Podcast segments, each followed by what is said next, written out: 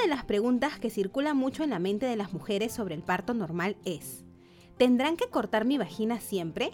¿Y qué hago para que esto no suceda? Hoy les voy a dejar unos tips para saber cómo evitarlo. Bienvenidos una vez más al podcast del blog de la obstetra. Soy Joana Lobato y en este episodio hablaremos del masaje perineal.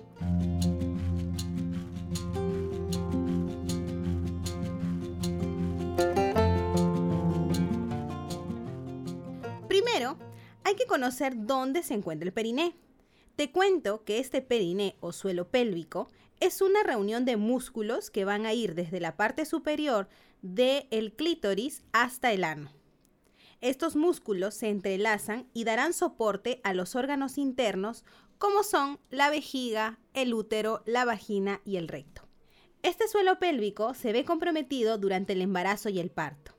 Y es que en el periodo expulsivo, que es donde sale la cabeza del bebé, sucede que puede dañarse. Uno puede ser por corte o por la episiotomía, o dos, por desgarros al momento de salir la cabeza. Para evitar que esto suceda, las investigaciones indican realizar el masaje perineal. Pero, ¿cómo lo hacemos? Muy bien, aquí te explico. Lava bien las manos, utiliza un lubricante o aceite para masaje, ingresa los dedos índice y medio en el orificio vaginal.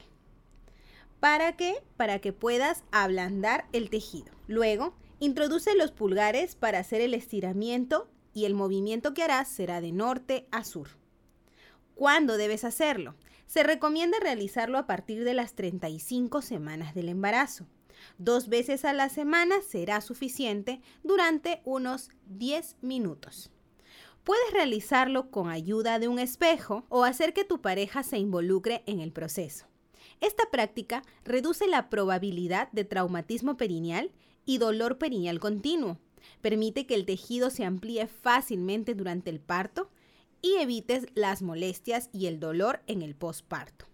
Recuerda que los traumatismos perineales pueden causar dolor y molestias, además de afectar negativamente el funcionamiento sexual. Toma en cuenta estas recomendaciones. Nos vemos en nuestro siguiente episodio. No te olvides de seguirme por las redes, por Facebook e Instagram como el blog de la obstetra.